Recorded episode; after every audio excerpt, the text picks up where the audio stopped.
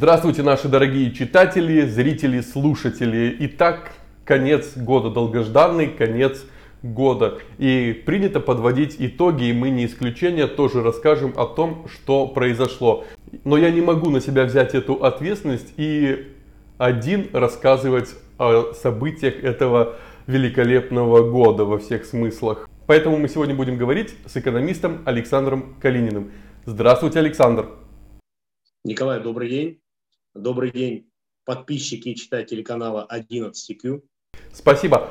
А, смотрите, давайте мы сразу прям пустимся в обсуждение и, первый, и перво-наперво мы с вами решим не говорить, по крайней мере постараемся не говорить о ковиде, о коронавирусе, о пандемии, но важным а, аспектом всего этого явления, всей этой пандемии – является изменение быта, с которым мы столкнулись. И давайте послушаем Вадима Викторовича Долгова, историка, который рассказывает о том, какие исторические события происходят именно в быте человека. Как человек, занимающийся изучением быта и нравов, я думаю, что 2020 год войдет в нашу историю как год дистанта. То есть год, а, когда дистант впервые так глубоко опутал нашу с вами бытовую повседневность. А, и сферу учебную, и сферу производственную, и даже сферу личных и семейных отношений. А, дистант дал нам довольно много а, новых возможностей, но и а, создал довольно много новых проблем. Причем не только бытового, но и этического плана. И как эти проблемы будут разрешаться, неизвестно.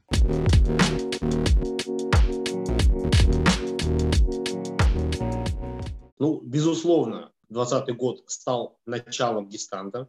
И, на мой взгляд, в бизнесе дистант зашел достаточно очень хорошо, продуктивно. Да? Может быть, вначале были какие-то пробуксовки, но э, в конечном итоге, вот, мне кажется, и в том числе банковская сфера здесь была таким локомотивом, да, вот дистант, он все-таки достаточно неплохо себе получилось у дистанта. Да?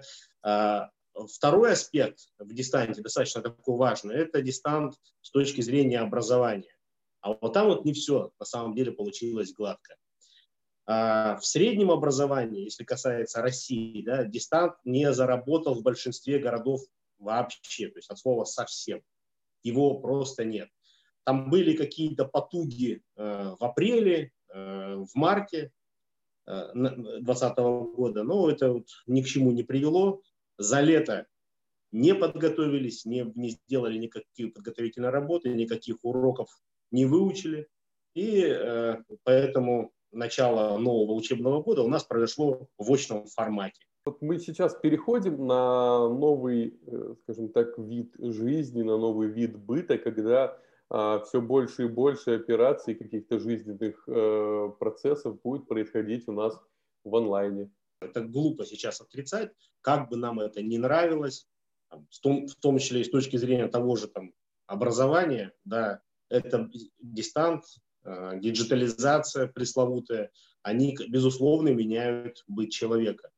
Э, мы постепенно там, в те же банки уже меньше ходим, все, весь банк у нас, грубо, в нашем телефоне, в нашем кармане. Э, многие бизнесы также перестраиваются на дистант. Это не только банковская сфера, там, это сфера доставки, там, малый микробизнес тоже переходит на дистанционный формат ведения бизнеса. А, безусловно, это меняет быт обычного человека. С одной стороны, э, дистант, с другой стороны, наоборот, опять же, ближе становимся. И не только потому, что пришлось э, с семьей сидеть э, дома определенное время, но и потому, что многие наконец-то увидели своих родственников, когда вместо того, чтобы поехать отдыхать за рубеж, в ту же э, Турцию там, и прочие любимые места, люди все-таки вернулись к себе домой, увидели своих э, двоюродных братьев, а то и даже и родителей за, за многие годы. Э, поэтому здесь есть позитивный момент, безусловно, и я надеюсь, что это тоже повлияет и на развитие внутреннего туризма в стране, что наконец-то рынок разовьет инфраструктуру наших прекрасных мест. Да, я тоже на это надеюсь, что вот этот пресловутый, пресловутый ковид, он станет таким неким драйвером развития внутреннего туризма в России, может быть, в Казахстане, а может быть и какого-то совместного обоюдного такого э, туризма. Самое время поговорить про власть, про те главные политические новости, которые ушли в тень, а между тем люди о них думают, и мнения о них совершенно разные. Вот, например, историк Максим Оленев. Здравствуйте. Моем понимании самое значимое событие этого года – летнее голосование по поправкам в Конституцию. Оно немаловажно по следующим параметрам. Во-первых, было найдено очень удачное время – окно. Во-вторых, значительная прослойка населения, пенсионеры, проголосовали «за», и выполнили свою историческую миссию. Главный же итог – они больше не нужны. Выборов больше не будет. Нынешняя власть продлена на неограниченный срок. За это пенсионеров лишили существенной компенсации, льготного проезда, отняли в тихомолку, без шума и пыли. Следующим этапом будет лишение пенсии. Александр, как считаете, все действительно настолько плохо? Ну, не думаю, что так все однозначно негативно. Есть как отрицательные, так и положительные моменты. Да, мы живем не при коммунизме, да, и даже не при социализме. Мы живем в формате капитализма, где, соответственно, э, есть определенные правила. Да, постепенно мы будем сталкиваться с тем, что пенсионный возраст он будет увеличиваться. Вот. Э, поэтому ну, что, что на это пенять? Да? Это, это строй такой строй, это капитализм. Никто не говорил, что будет хорошо. Я сомневаюсь, Александр, в том, что вся эта процедура с изменением Конституции э, замешана только на том, чтобы лишить э, стариков пенсии.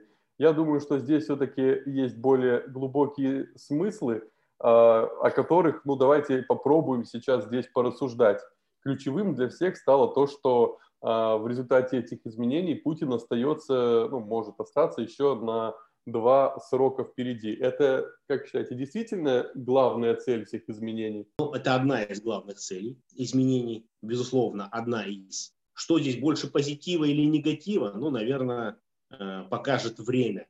На мой взгляд, на мой взгляд, э, я думаю, что в 2024 году все-таки Владимир Владимирович э, не пойдет на новый срок. С точки зрения уже создание некого напряжения в обществе, да, это вот оно уже сейчас чувствуется, и вот не, одно, не все однозначно э, восприняли так называемое обнуление. Ну, хотя, э, как известно, большая часть населения проголосовала за.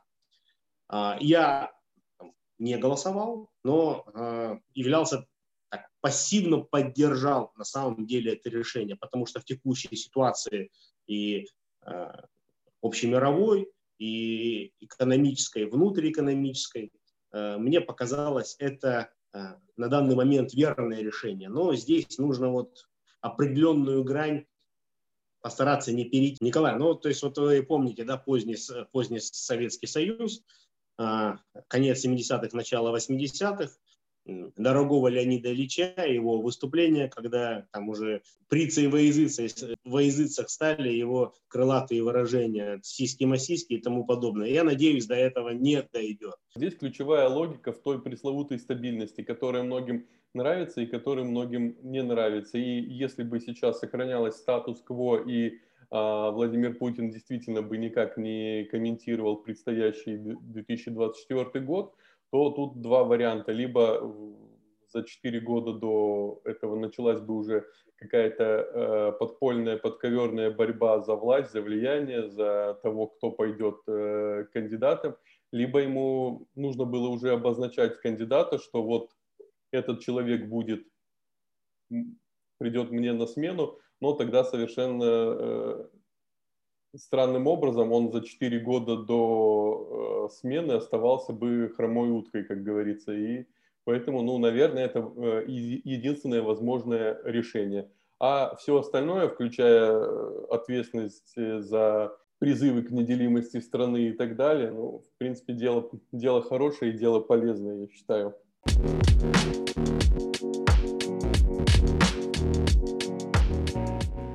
В этом году вся политика ушла на какой-то второй план. Совершенно рядовым проходным событием стало то, что бывший президент страны Дмитрий Медведев покинул пост, который занимал порядка 8 э, лет, э, ушел э, в отставку, и, и на смену ему пришел Михаил Мишустин, человек настолько никому неизвестный в начале, и который стал, сразу же стал настолько привычным. И, разумеется, к нему сразу стали примерять э, костюм преемника, доставшийся от Медведевой. Как думаете, костюм в пору?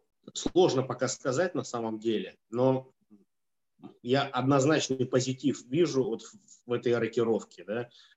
Сейчас не будем обсуждать Дмитрия Анатольевича, его качества профессиональные, но с точки зрения профессионализма Мишустина здесь у меня вот вопросов нет. Это такой, на мой взгляд, это технократ, который заточен на решение конкретных проблем, в том числе связанных и с диджитализацией э, государственного аппарата, государственной структуры, государственного управления. Вот. На мой взгляд, получается неплохо. Мне, как человеку, выросшему на советских букварях, в этом году очень жалко было День Победы, юбилей Победы, 75-летний, вернее, то, что с ним стало. Настолько его переносили с места на место, э, в онлайн, офлайн, и в итоге никто не заметил, что произошло, и, или это мне кажется? Ну, кстати, для меня тоже 75-летие, оно как-то прошло незамеченным. Честно говоря, я даже уже и не помню, был ли парад как таковой. То есть в памяти, вот, честно говоря, вообще не отложилось. Хотя дата действительно круглая, дата такая действительно знаменательная, и все меньше и меньше ветеранов у нас остается. Смешаем тогда три темы. Смешаем пандемию, политику, победу, потому что победа у нас была в этом году, была правда, на другом фронте. Это мы первые в мире создали вакцину против коронавируса. И, естественно, это политический фактор. Во-первых, мировая реакция на него, а во-вторых, это то, что первым привитым, одним из первых привитых людей стала э, дочь Путина. Правильно ли это было, что все узнали о том, что его дочь участвовала в разработке и была первой привитой, и что это пиар или просто обычная жизнь? Безусловно, Эм, в любых высказываниях есть определенная доля пиар. Да, здесь она была. Ну, я не вижу здесь какой-то крамолы, потому что, да, э, вакцина, про нее достаточно много разных слухов ходило, там, какая она будет, там, что она в себе несет. Ну, если даже вот э, вернуться к вакцинам, к обычным вакцинам против гриппа, кто-то говорит да, кто-то говорит однозначно нет, а здесь такая вакцина вообще какая-то новая от нового вируса. Понятно, что там э, начинают разного рода диванные эксперты высказывать свои мнения относительно того, что любая вакцина должна разрабатываться как минимум 8-10 лет, что это за вакцина и так далее. Поэтому с точки зрения того, что привилась э, в первую очередь там, родственник президента, ну, я считаю, что это, да, это пиар, но это позитивное послание гражданам э, России, что да, можно прививаться. Я считаю, что без э, вакцинации нам эту заразу не победить. А если бы у вас не было природно обретенных антител, э, вы бы привились? Однозначно, и я привьюсь. Но санкционное давление и вообще, в принципе, международные отношения, которые есть, достаточно холодно встретило эту вакцину. А, Николай, ну вот вы сказали про вакцину, что вакцина это политическое событие. Да, это, это политическое событие. Отсюда и реакция такая неоднозначная. Поэтому, ну, к этому я считаю, что необходимо относиться нормально. Да? К этому надо быть готовыми. Ничего страшного в этом нет. То есть а, ровно так же я надеюсь, что мы будем под, подходить к обзору э, вакцин наших партнеров, так называемых. Ну, э, с партнерами мы, помните, в начале года не смогли даже договориться касательно объемов э, добычи или добычи, добычи, да, нефти или нефти. И благодаря чему и нефть упала до рекордного минуса в стоимости вообще в мире, и рубль упал, и в другой любой год это бы стало, ну, главным, наверное, событие, но в этом году оно все тоже, все прошло так гладко, незаметно, ну, упал рубль и упал. У меня вопрос такой, вот падение рубля, почему оно перестало у людей вызывать какие-то эмоции? Может быть, тут варианта два. То, то, что ни у кого рублей больше нет, все держат свои сбережения в каких-нибудь других валютах, ну и плюс в этом году то, что э, мы не можем понять стоимость рубля, не выезжая куда-то за границу. Я думаю, здесь основная причина в том, что большинство людей уже к этому привыкло. И, как правило, уже все определились со стратегией своих там, сбережений, накопления своего бюджета. Как правило, это некая мультивалютная корзина. Поэтому здесь в данный момент это восприняли я, я имею в виду, если говорить про изменение курса рубля, население это воспринимает уже так достаточно спокойно. Мы к этому готовы. А, есть понимание того, примерное понимание, а, как это будет, потому что через это мы уже несколько раз проходили, причем проходили даже через более драматические события, связанные с изменением курса рубля и доллара. Поэтому ну, здесь, здесь как, я уже сказал, мы, э, общество к этому уже было готово. Другой момент, что э, то, что, как вы сказали, что, что показывало изменение цен э, на нефть, да, это действительно было что-то такое невероятное. Это, на, на мой взгляд, это впервые в истории, э, когда нефть уходила ниже, по стоимости ниже нуля. Это вообще что-то было такое за гранью. Ну, такой 20 год. И во всем этом э, проснулась э, та, которую принято называть э, внесистемной оппозицией ласково. Э, ну, начнем с того, что происходило в Хабаровске.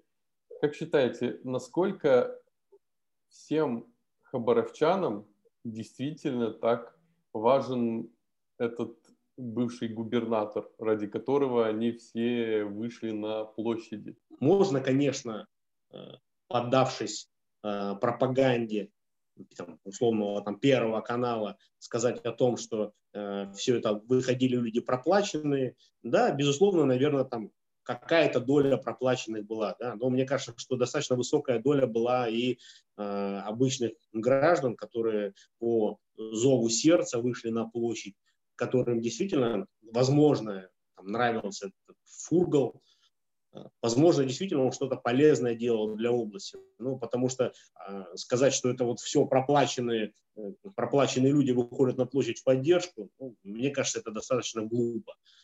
Ну, здесь, мне кажется, некое смешение факторов.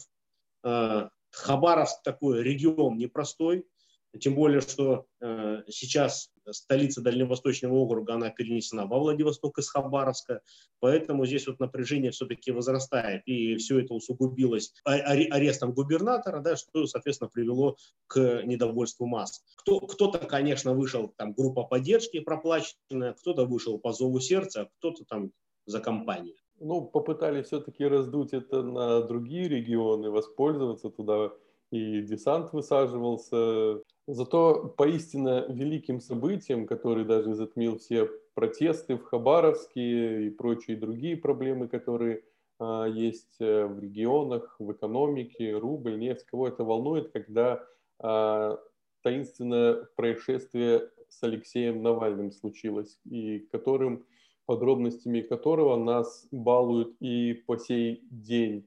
Это лебединая песня Навального, благодаря чему он уехал в эмиграцию и выходит на пенсию, ну, либо это все-таки какая-то действительно попытка э, заявить о себе. Ну, на самом деле, такая темная история. Что там произошло в действительности, сейчас сложно сказать. Да, мы не узнаем но, никогда. Да. А может быть и узнаем. Я бы так составил свой рейтинг возможных Э, возможной истории с Алексеем. Это первое, это обострение его собственных болезней. Второе, это провокации западных спецслужб.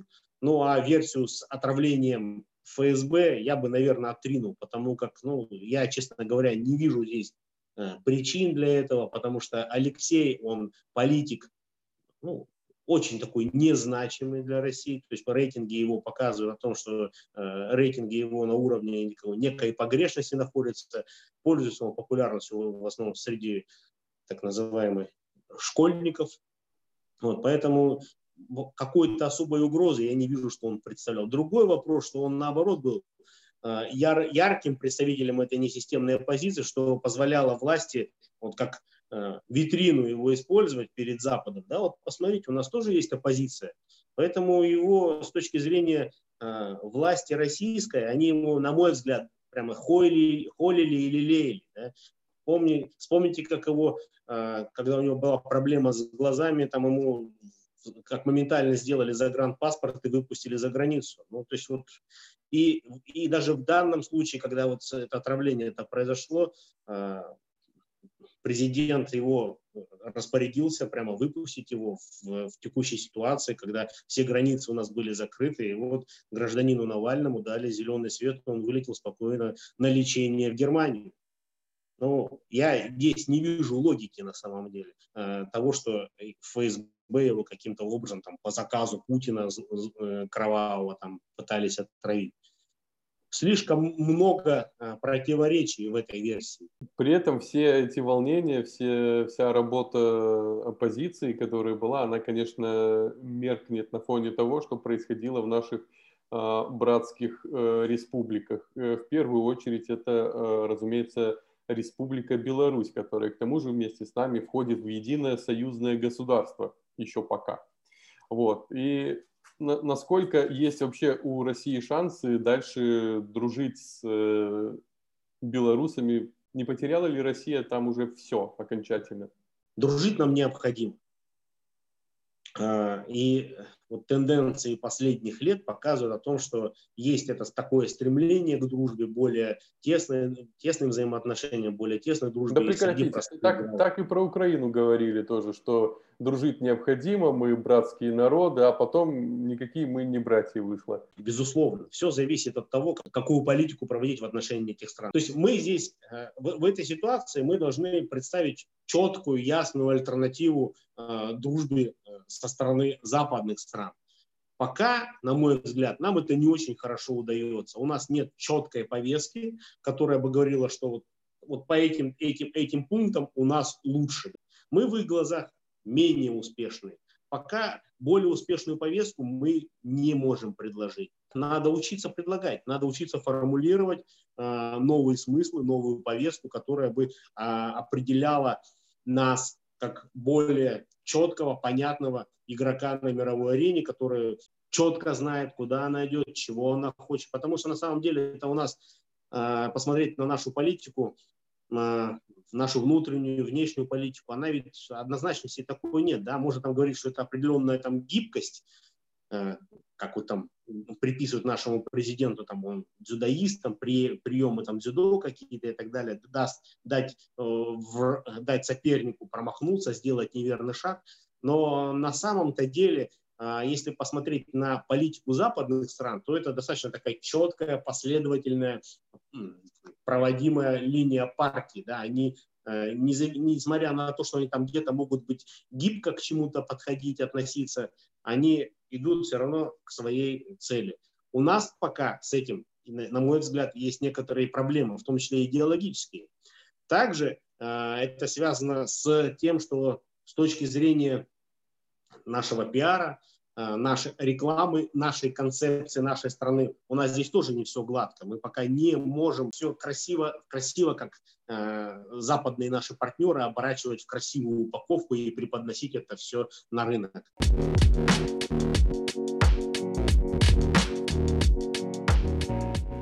Еще одни наши братья по Советскому Союзу, э, азербайджанцы и армяне, вернули нас э, в славные, в кавычках, времена 90-х годов, когда слово «Карабах» нас пугало буквально из каждого выпуска а, новостей. Но в результате мы обнаруживаем то, что Россия, которая дистанцировалась от э, происходящих событий, не выбирала ни одну из э, сторон, зашла э, в центр, э, в эпицентр всего, и мы теперь там непосредственно присутствуем своим миротворческим контингентом на Кавказе. Вот прежде чем э, я спрошу, Александр, что вы по этому поводу э, думаете, я хотел бы обратить внимание на мнение проректора Санкт-Петербургской духовной академии э, Константина Костромина. Трудно сказать, какое событие в году было самым главным, но я бы, наверное, назвал войну в Нагорном Карабахе.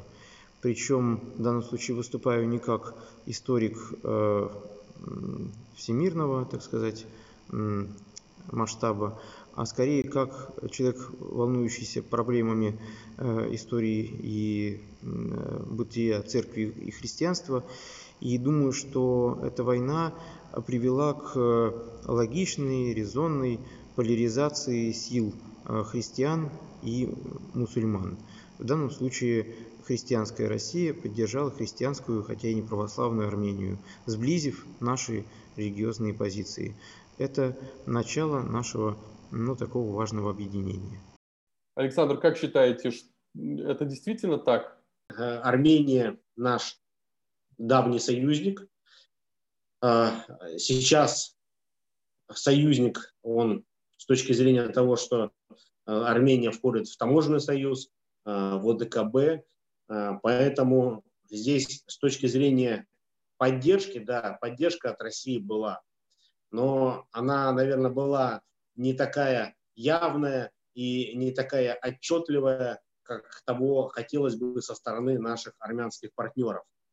А, это обусловлено рядом причин, а, в том числе и поведением самой Армении в отношении России, да, в частности, там, высказывание президента Пашиняна, вообще настроение армянских элит относительно России. Поэтому такой откровенной и четкой поддержки со стороны России, э, ну, и она, она была, но она не была прям такая э, ярко выраженная. Не была однозначно. Да?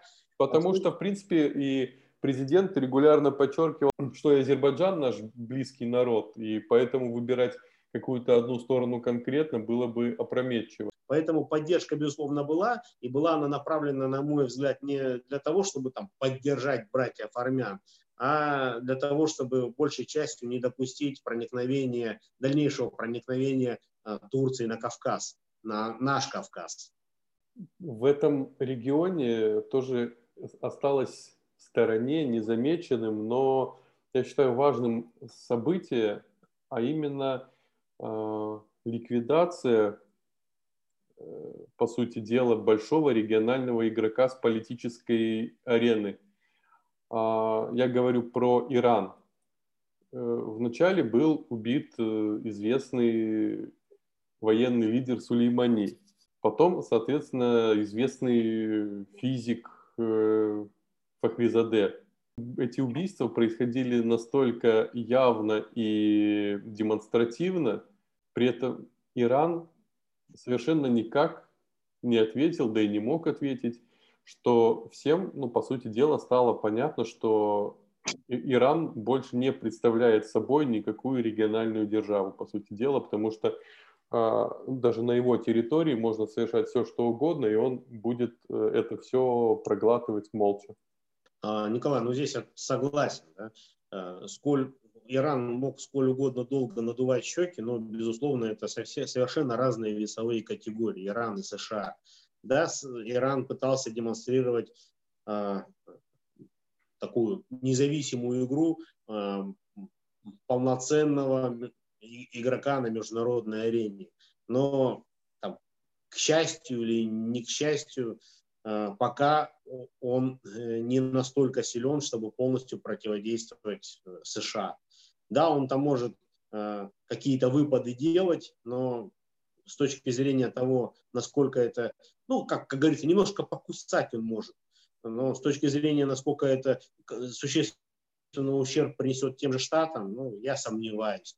С другой стороны, ведь усиление э, Ирана, то есть вот мы сейчас являемся союзниками с Ираном, да, э, вместе э, у нас совместные операции в Сирии, но здесь тоже стоит помнить, что э, у нас всю историю с Ираном были достаточно такие сложные, не всегда были хорошие отношения, как правило, это были достаточно сложные отношения.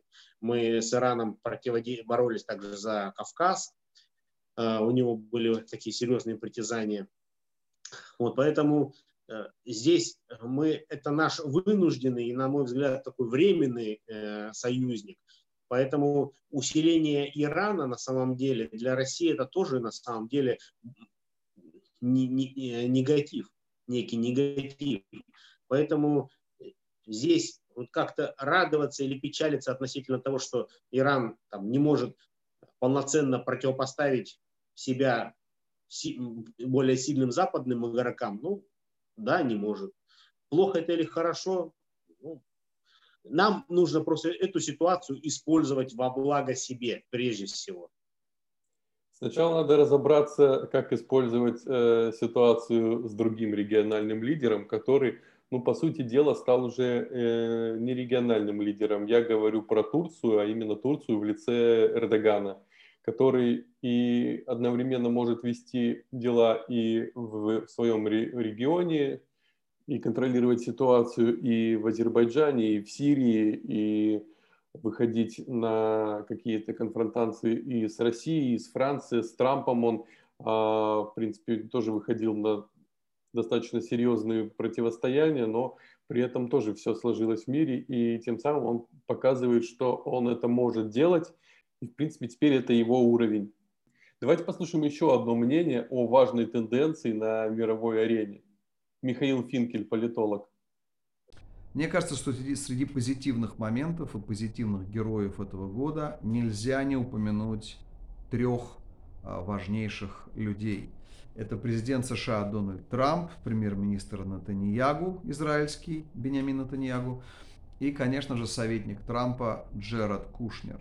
Именно эти три человека сделали фантастический прорыв, заключив мир между Израилем и многими арабскими странами – это Израиль и Бахрейн, Израиль и ОАЭ, Арабские Эмираты, Израиль и Судан, Израиль и Марокко, и впереди еще несколько стран, которые я пока не могу назвать. Это мусульманские страны, с которыми будет подписан мирный договор в ближайшее время, в январе месяце, до конца января.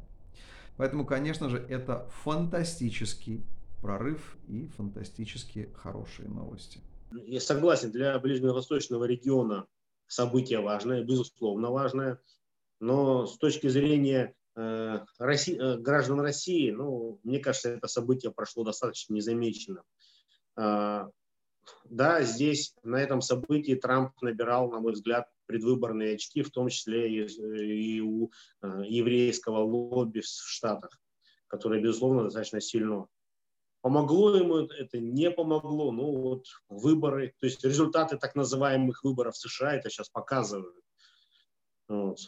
Но это же события. Арабы и евреи устраивают мирные отношения.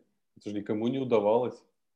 Я согласен, событие историческое, но я повторюсь, с точки зрения э, граждан России, с точки зрения об, об, обывателя, российского обывателя, это событие, оно неинтересное. Оно, несмотря на, то, на всю его историчность, оно проходит где-то там. Вопрос, как говорится, 138 На мой взгляд, перемирие достаточно такое зыбкое, как правило, как большей частью, на мой взгляд, оно направлено на э, набор предвыборных очков э, команды Трампа.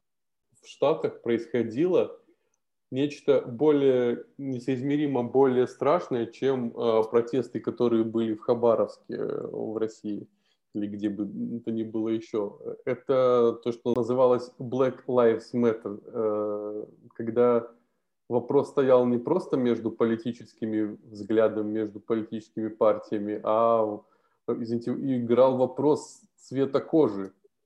А, ну, на мой взгляд, корни этой истории они а, глубоко социальные.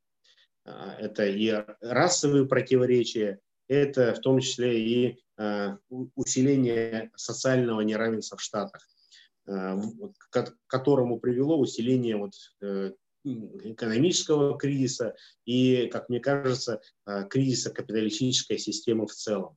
Протестными настроениями умело пользовались определенные там, политические круги в Штатах, в данном случае демократы. Насколько я помню, Black Lives Matter а, была создана несколько лет назад, и она была создана как раз демократической партией. То есть вот все пожертвования, если вы хотели сделать или хотите сделать э, в пользу Black Lives Matter, они идут э, э, на поддержку, по сути, на поддержку демократической партии. А, да, здесь ситуация несколько вышла, может быть, из-под контроля. вроде так бурлило-бурлило и настолько внезапно и никуда пропало, что, в принципе, вообще, типа, а что это было? А, оно бурлило-бурлило до выборов. И как только выборы прошли, оно э, стало потихонечку затухать. А затухать оно стало как? Если это не показывают по телевизору, а в частности э, э, по CNN, то это затухает. Что там происходит в действительности? Но говорят, что на самом деле ничего там не затухло. Да, может быть, протестные настроения немножко снизились, но тем не менее они полностью не остановились как я уже сказал, большей частью это обусловлено вот э, соци... Э, кризисом и э, усилением социального неравенства, вызваны в целом, на мой взгляд, кризисом капиталистической системы. Соответственно, мы не можем обойти стороной одну из главных тем на мировой арене, которая произошла в этом году, а именно выборы в Соединенных Штатах Америки. А, политолог Крис Роман высказался по этому поводу следующим образом. В 2020 году преобладала предпоследняя ступень на пути в другой мир. Этот новый мир не станет лучше. 2020 год – это год, когда международная элита откровенно фальшифировала выбор в США, не имея права спорить. Как думаете, у Трампа действительно победу украли? Я считаю, что украли. Есть, были, есть определенные там, проблемы с данными выборами. Об этом свидетельствуют э, иски штатов э, против Верховный суд против других штатов. Э, да, там э, э, эти иски были отклонены, но тем не менее факт, то, что иски как состоялись, они были, да, свидетельствует о том, что не все благополучно в Датском королевстве как, как пишет тот же Трамп, были голосования мертвых, э, мертвые души голосовали, там, которые родились еще там чуть ли не в 19 веке. Вот. Э, э, голосование также там проходило после того, как выборы уже были официально закончены, голосование по почте. Трамп это называет нарушением. Ряд штатов подали иски против других штатов когда они не согласились с теми изменениями э, предвыборное выборное законодательство, которое они считают противоречило э, Конституции США. Ну, на мой взгляд, нарушения были. Насколько они повлияли на результаты выборов, ну, сложно сказать. Но то, что нарушения были, на мой взгляд, были однозначно. Конечно, мы, как и весь остальной мир, пристально следим за тем, что происходит в Штатах, потому что США это в данный момент это единственный полюс э, общий такой политический, на который равняется весь остальной мир. Это вот как раньше там Римская империя была там, во главе с Римом, так сейчас это США. Э, э, такой некий град на холме, некий маяк, для всего остального мира. И когда там происходят вот такие неоднозначные события, понятно, это беспокоит весь остальной мир. А в том ли мы направлении идем? Весь этот год фактически молчит Китай. Закрылся и молчит. И это не всегда хорошие новости, я думаю. Ну, я здесь не соглашусь, потому что если э, верить тем же твитам Трампа, то Китай принял очень активное участие в выборах США э, на стороне демократов. То есть Китай, как я понимаю, как если верить Трампу, он активно э, поддерживал демократов. И вмешательство э, в выборы США в этот раз были уже не со стороны России, а со стороны Китая. Что нам ждать от 2021 года? все же вокруг ждут, когда закончится 2020, потому что 2021 должен быть гораздо лучше и приятнее. Но будет ли так? На мой взгляд, нет. На мой взгляд, мы находимся сейчас в самом начале. А к некоторым вещам мы, безусловно, привыкнем, поэтому они не будут для нас восприниматься столь драматически, как это было в 2020 году. То есть э, что, что такое это тот же коронавирус, мы уже знаем, да, сейчас уже приходят, правда, сейчас уже приходят тревожные вести из э, Лондона, из Великобритании, где якобы выявлен новый штамм этого вируса, поэтому ну, я считаю, что мы здесь находимся в самом начале, поэтому здесь как говорится, хорошо уже было. Вот, поэтому э, все эти э, явления, которые начались проявляться в этом году, они, безусловно, э, найдут свое продолжение в следующем году. Это и усиление, это усиление карантинных мер, оно может быть там периодически усиливаться, ослабляться, но оно, безусловно, будет. Э, непонятная история э, с границами, откроют ли границы. Ну, я думаю, что они будут также по мере увеличение количества заболевших, там, то открываться, то закрываться и так далее. То есть вот, вот такие вот качели, они будут, мне кажется, весь следующий год. А, также я считаю, что а, усилится а, экономический кризис, потому что те все фундаментальные противоречия, которые назрели еще, кстати, с 2008 года, они до сих пор не решены. Все эти проблемы, которые существуют, они до сих пор ну, на мой взгляд, просто заливается деньгами. Ну, я имею в виду э, ту ситуацию, которая сейчас происходит в США. Многие сейчас вот. захотели быть проблемой, чтобы их залили деньгами. Да, да, да.